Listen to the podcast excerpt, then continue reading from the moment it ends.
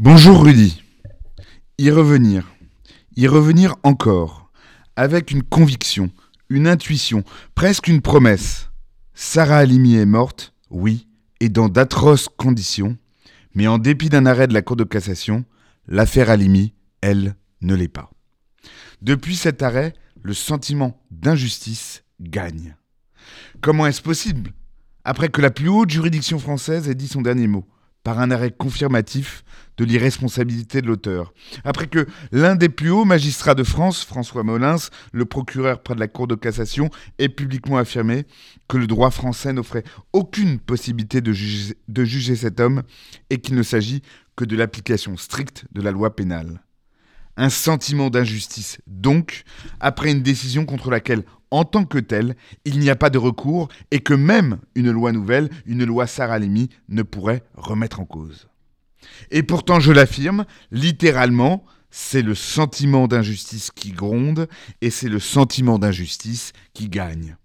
Et je l'affirme aussi, ce sentiment est juste lorsqu'un crime odieux, atroce, a été commis sans un procès public, démocratique où les auteurs auraient pu se défendre et surtout comparaître.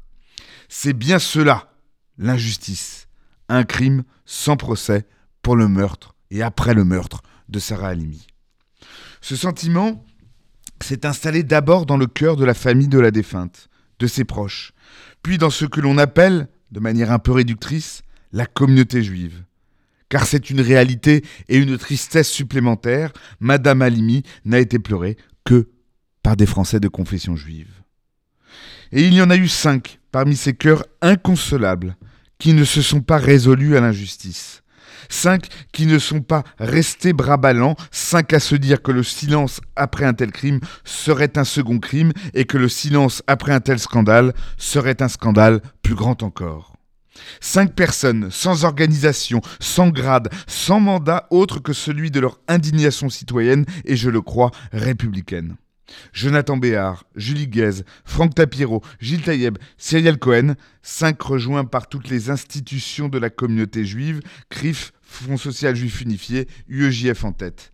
Puis, par les responsables politiques de tous bords, les personnalités publiques et surtout 25 000 personnes sur le parvis des droits de l'homme de la place du Trocadéro. Nous savons dans notre droit que le trouble à l'ordre public que constitue l'écho social d'un crime est l'une des conditions qui peut justifier de maintenir quelqu'un en détention avant son procès. Il serait extraordinaire que cela n'autorise pas à s'indigner après une décision judiciaire, surtout lorsqu'elle entérine l'absence de procès.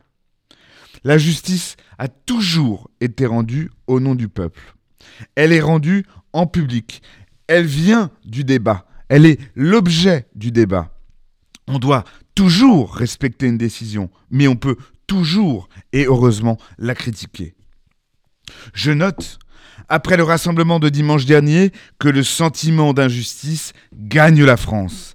Il gagne la presse du Figaro à Libération, qui fait aujourd'hui un numéro spécial, en passant par Charlie Hebdo. Il gagne les plus grands intellectuels aussi, et de toutes tendances. De Luc Ferry à Michel Onfray, en passant par BHL et Caroline Forest. Difficile, après un tel écho, de déclarer qu'il s'agirait d'une réaction émotionnelle et épidermique de la communauté juive, quelle serait cette réaction réactionnaire, populiste, lorsque dans le monde entier, on s'interroge et on interroge la France?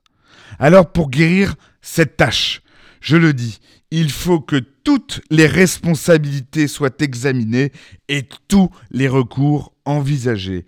Il faut tirer au clair l'intervention de la police, comme ces témoignages qui sont tout sauf nouveaux, mais qui n'ont jamais été recueillis par la justice. Je ne puis dire ce qu'il en sera, mais je sais que le sentiment d'injustice est le pire qui soit, et qu'il n'y a que la justice qui le dissipe. Je ne puis dire qu'on y arrivera, mais simplement qu'il est impossible d'en rester là. Assurément, l'affaire Alimi n'a pas commencé avec l'arrêt du 14 avril 2021 de la Cour de cassation, mais elle a recommencé ce jour-là.